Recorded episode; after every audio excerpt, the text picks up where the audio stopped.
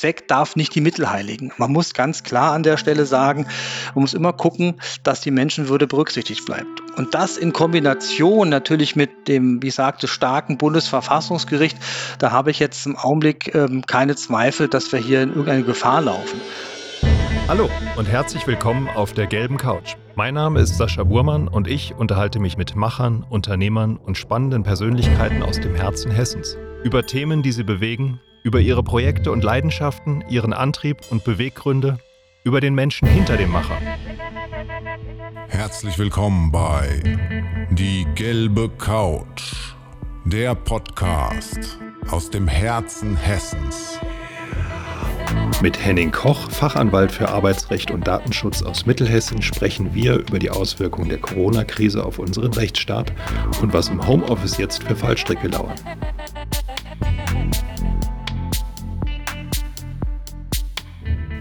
Herr Koch, herzlich willkommen auf der gelben Couch. Heute virtuell. Sie im Homeoffice, ich im Homeoffice. Sie sind Fachanwalt für Arbeitsrecht und Datenschutz und ähm, wir wollen vielleicht für unsere BVMW-Mitglieder ähm, kurz kompakt von Ihnen mal hören, was sich genau die Bundesregierung in der Corona-Krise hat einfallen lassen im Bereich Kurzarbeit und vielleicht auch das Thema Arbeitnehmerüberlassung. Vielleicht können Sie uns da mal zusammenfassend schildern, was konkret sich rechtlich jetzt geändert hat in der Krise.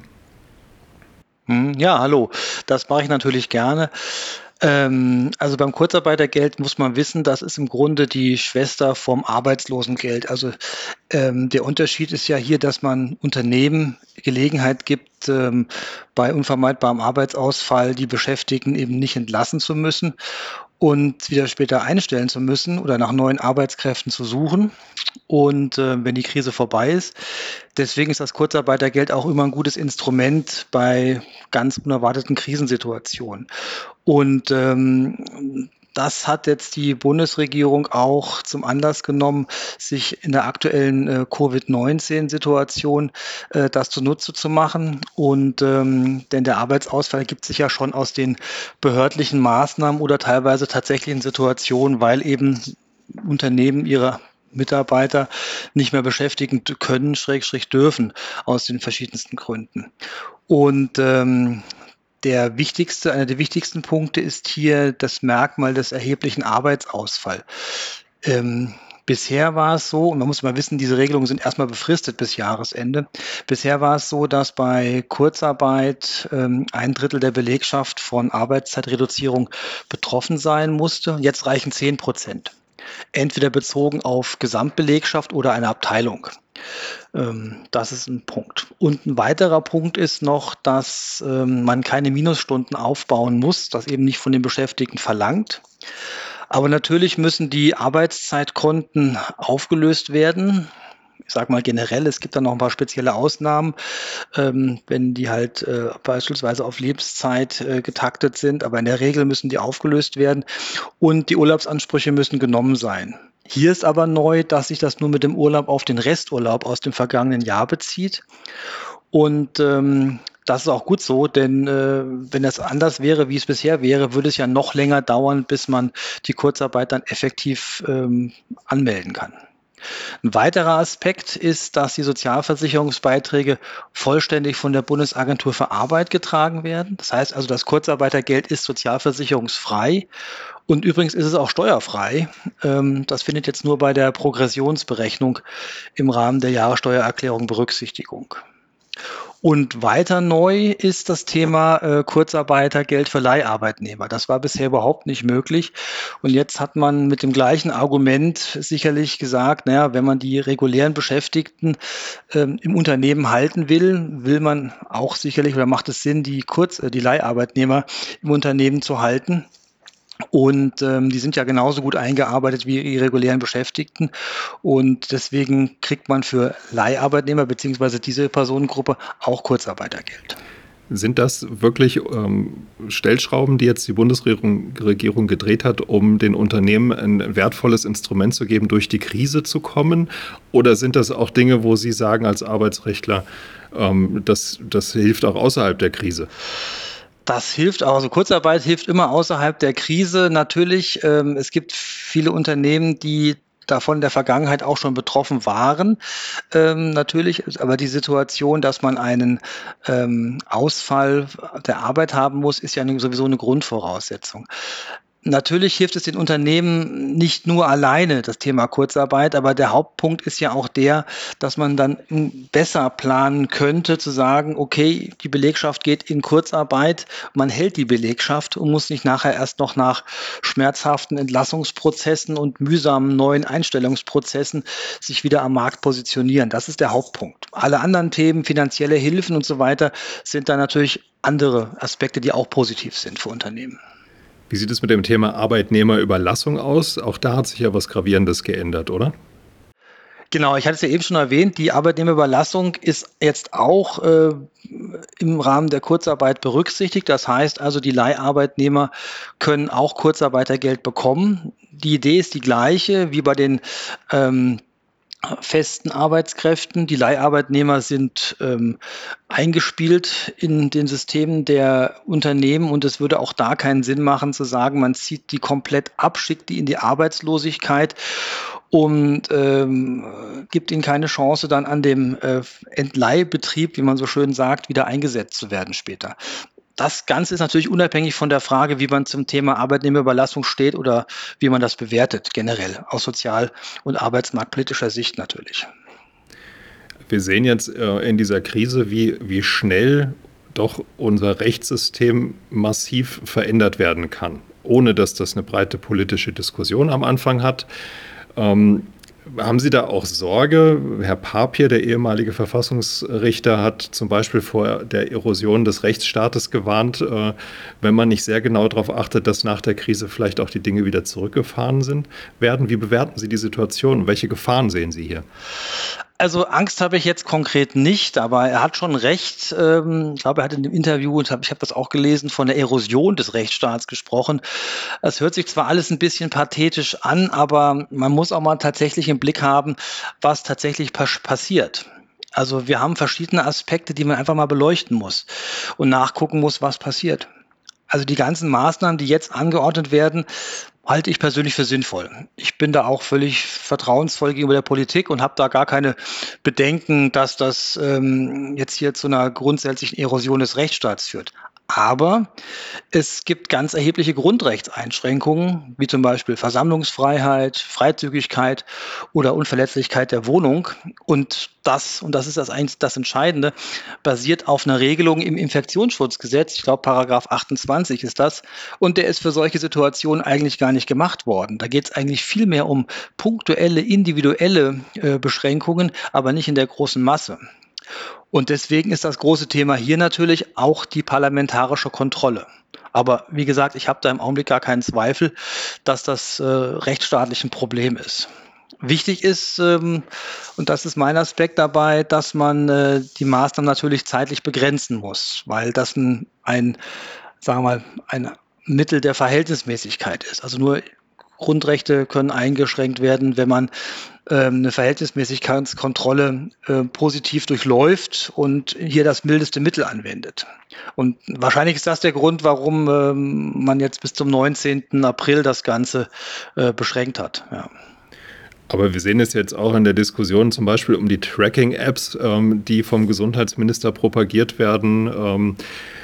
das ist ja, sind ja auch für mich so ein bisschen trojanische Pferde, die versucht werden von der Politik jetzt reinzubringen, wo gewisse Strömungen schon viel länger eigentlich äh, solche Instrumente auch zur Überwachung nutzen wollten oder um den Sicherheitsapparat zu stärken. Also wir haben das ja auch gesehen, zum Beispiel nach den Anschlägen ähm, am, im 11. September 2001, wo ganz viel massive Eingriffe in den Rechtsstaat passiert sind die dann hinterher auch nicht wieder zurückgenommen wurden. Wie können wir denn sicherstellen, dass wir nach der Krise auf ein gleiches Niveau wie vor der Krise kommen?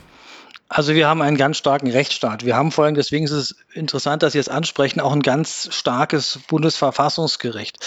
Der äh, Senat von dem damaligen Präsidenten Papier hat ja in 2006 äh, ein Urteil verfasst, was einige Regelungen aus dem äh, Luftsicherheitsgesetz äh, für unwirksam erklärt hat. Und das war genau eine Reaktion auf 9-11. Und das war das Thema, ähm, im Grunde kann man sagen, nochmal eine, eine Verdeutlichung der, der Menschenwürde oder der Menschenwürdegarantie.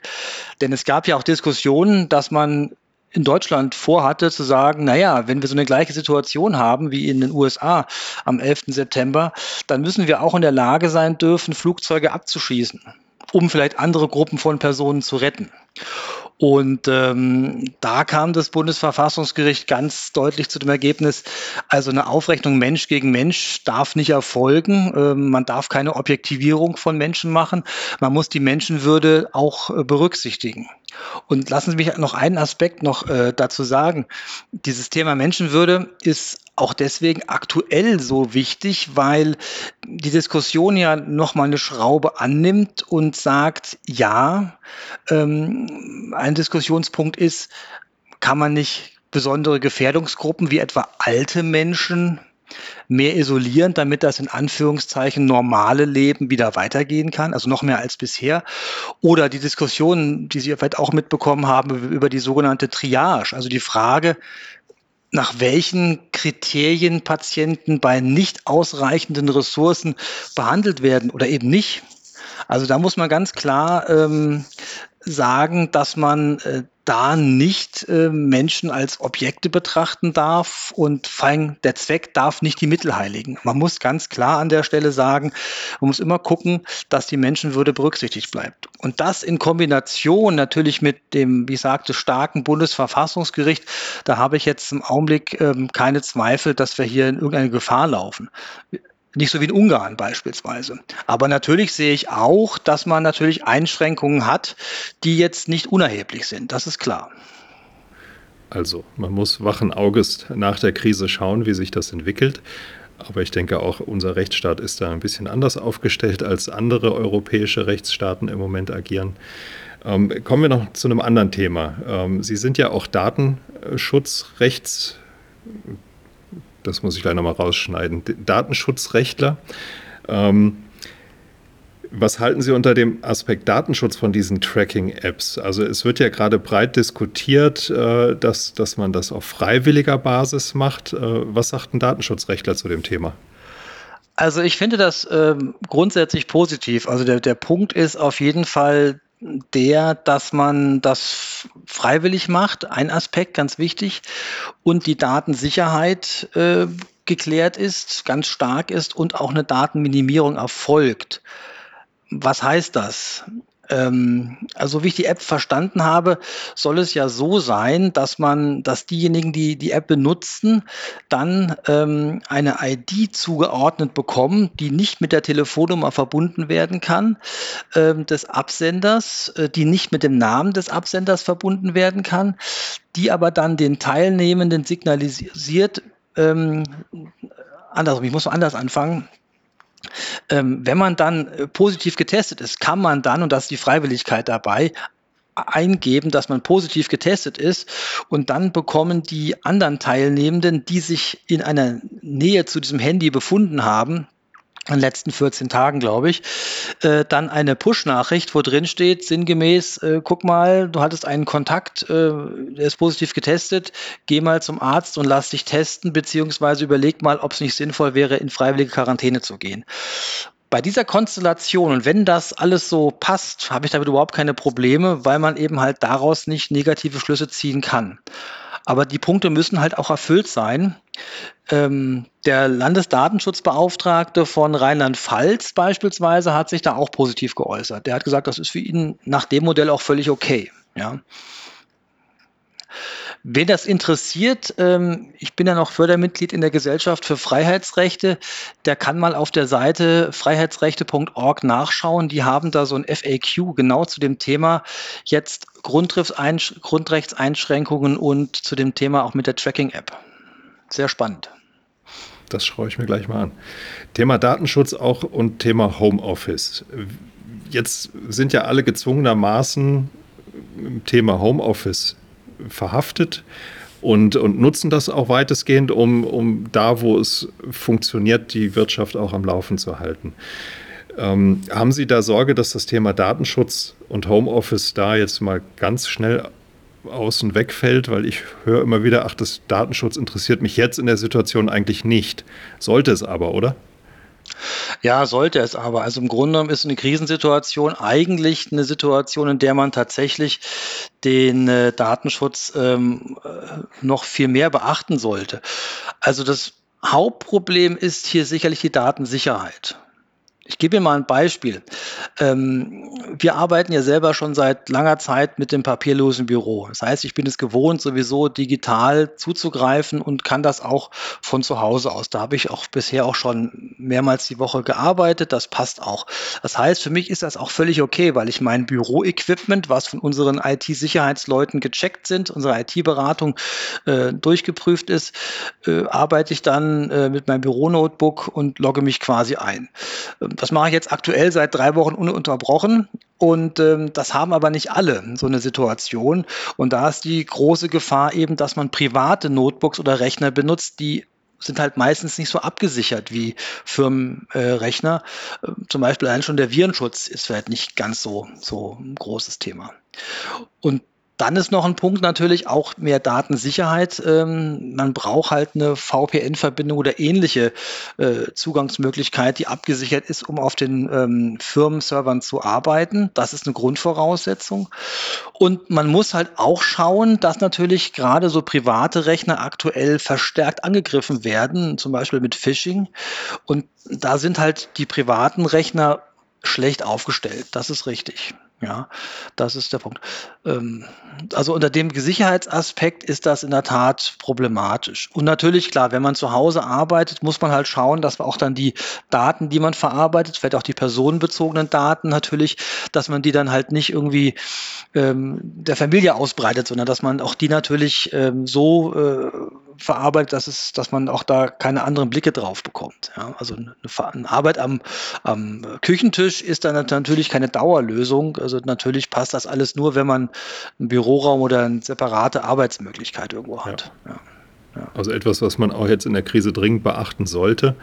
Ähm, ein anderer Aspekt, der, der mir da jetzt nochmal bei auffällt, ähm, ich habe auch einen schulpflichtigen Sohn, der das Thema Homeschooling jetzt hat.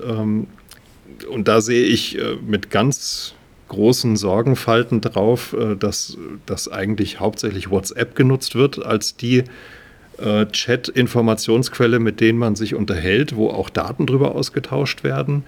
Und auch äh, da das Thema Datenschutz oder, oder Sicherheit natürlich überhaupt keine Rolle spielt. Wie ist das zu bewerten?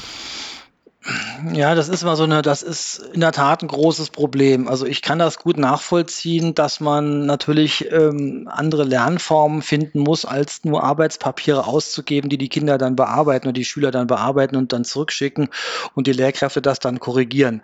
Das ist natürlich klar. Aber auch genauso klar ist, es müssen dann im Grunde Profi-Varianten äh, sein, die auch wirklich ähm, datenschutzmäßig okay sind. Also Skype zum Beispiel ist nicht verschlüsselt. Ja? Das muss man einfach wissen. Das ist also ganz schwierig natürlich. Und WhatsApp hat ein grundsätzliches Problem. Da ist das Thema nämlich, dass man ähm, die Erlaubnis erteilt, dass die äh, Adressdaten ähm, dann auch an ähm, äh, WhatsApp weitergegeben werden, also an Facebook. Und äh, man hat im Grunde die Einwilligung der Personen nicht. Ähm, ich halte das auch für ein großes Problem, weil äh, solche Lösungen halt auch äh, ja, Videoaufnahmen in der, in der ganz engen Privatsphäre auch äh, mit sich bringen. Und je nachdem, ähm, was man alles draus lesen kann, kann man, und das auch mitschneidet vielleicht irgendwer, äh, kann man das natürlich auch dann anderweitig verwenden. Also wenn ich sehe, dieser und jener Gegenstand ist im Hintergrund sichtbar oder das Zimmer ist nicht aufgeräumt oder wie auch immer, kann man im Falle, dass man das negativ verwenden will, natürlich auch Rückschlüsse auf die Person ziehen. Und Sie haben ja schon von solchen Themen mal gehört wie Cyber-Grooming, dass sich halt Erwachsene an äh, Kinder ranmachen. Das ist natürlich ein Thema, was hier jetzt nicht unmittelbar damit zu tun hat, aber was in die Richtung gehen kann, wenn das in die falschen Hände gerät. Also ich halte davon aus datenschutzrechtlicher Sicht so eine WhatsApp-Nutzung im äh, Lernkontext mit Lehrkräften überhaupt nichts. Ja, das, auch wenn ich es nachvollziehen kann, ähm, würde davon abraten. Es gibt andere Lösungen. Ja. Ja. Über eine haben wir hier auch neulich berichtet im Podcast, darf ich daran erinnern an der Stelle mit Sven Herrchenheim über das Thema What School, ähm, die auch eine DSGVO-konforme virtuelle Plattform, ein virtuelles Klassenzimmer anbieten. Aber da sind wir natürlich äh, längst nicht in der Krise, jetzt die Schulen äh, so schnell damit auszustatten. Aber das ist sicherlich eine Aufgabe für unsere Kommunen und, und Schulträger, äh, da relativ schnell nachzurüsten. Herr Koch, vielleicht zum Abschluss noch äh, nach diesen sehr erhellenden Eindrücken, die Sie uns gegeben haben, was, was Persönliches. Sie, Sie wohnen in Marburg, Sie sind jetzt auch von den Einschränkungen, die Sie jetzt aus rechtlicher Sicht beleuchtet haben, direkt betroffen.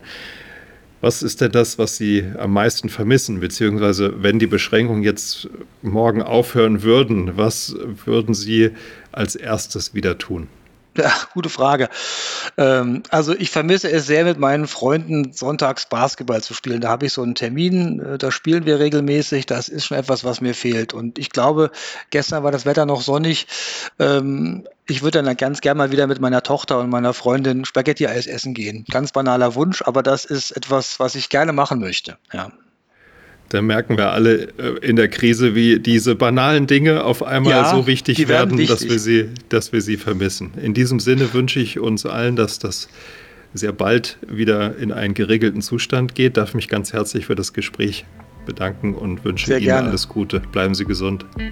Ja, danke schön. Tschüss.